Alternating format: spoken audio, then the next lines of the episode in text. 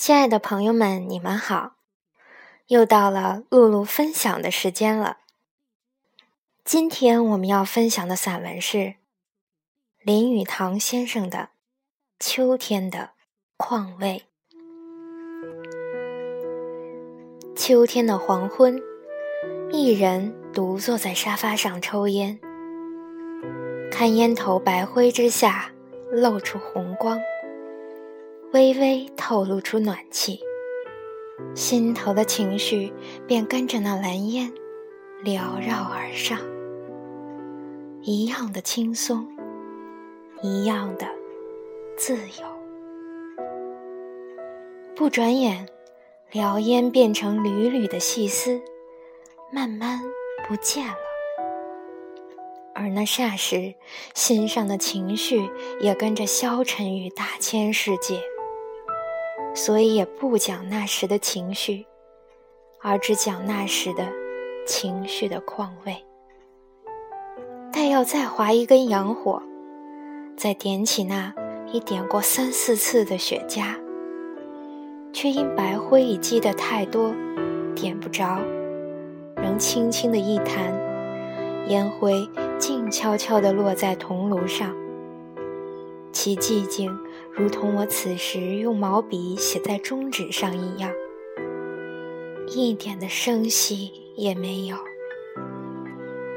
于是再点起来，一口一口的吞云吐露，香气扑鼻，宛若未红已翠温香在报情调。于是想到烟，想到这烟一般温煦的热气。想到室中缭绕暗淡的烟霞，想到秋天的意味，这时才想起，向来诗文上秋的含义，并不是这样的。使人联想的是萧杀，是凄凉，是秋扇，是红叶，是荒林，是凄草。然而秋，的确有另一意味。没有春天的阳气勃勃，也没有夏天的炎烈迫人，也不像冬天之全入于枯槁凋零。我所爱的是丘陵古气，磅礴气象。有人以老气横秋骂人。可见是不懂得秋林古色之滋味。在四时中，我于秋是有偏爱的，所以不妨说说。秋是代表成熟，对于春天之明媚娇艳，夏日之茂密浓深，都是过来人，不足为奇了。所以其色淡，叶多黄，有古色苍龙之概。不单以葱翠峥嵘了，这是我所谓秋的意味。大概我所爱的不是晚秋，是初秋。那时宣气初消，月正圆，蟹正肥，桂花皎洁，也未陷入凛冽萧瑟气态。这是最值得赏月的。那时的温和，如我烟上的红灰，只是一般熏熟的温香罢了；或如文人已摆脱下笔惊人的格调，而渐趋纯熟练达，弘毅坚实，其文读起来深长意味。这就是庄子所谓“正得秋而万宝成”。结实的意义，而人生上最享乐的就是这一类的事，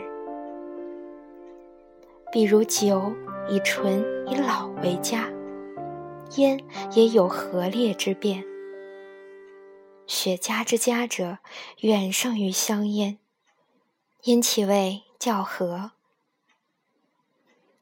好是烧得得法，慢慢的吸完一支。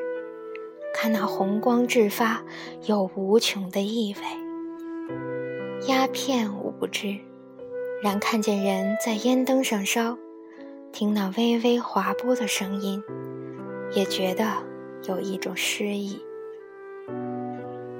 大概凡是古老、纯熟、熏黄、熟练的事物，都使我得到同样的愉快。如一只熏黑的陶锅在烘炉上用慢火炖猪肉时所发出的锅中徐吟的声调，是使我感到同官人烧大烟一样的兴趣；或如一本用过二十年来尚未破烂的字典；或是一张用了半世的书桌。或如看见街上一块熏黑了、老气横秋的招牌，或是看见书法大家苍劲雄深的笔迹，都令人有相同的快乐。人生世上如岁月之有四十，必须要经过这纯熟时期，如女人发育健全、遭遇顺的。亦必有一时徐娘半老的风韵，为二八佳人所绝不可及者。使我最佩服的是邓肯的家具。世人只会吟咏春天与恋爱，真无道理。须知秋天的景色更华丽，更辉奇，而秋天的快乐有万倍的雄壮。惊奇，独立。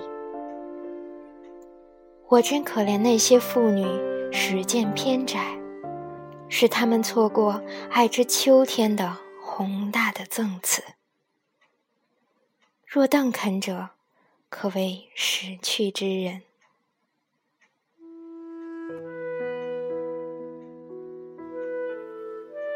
好了，朋友们，今天的分享就到这儿了。我们下次再见。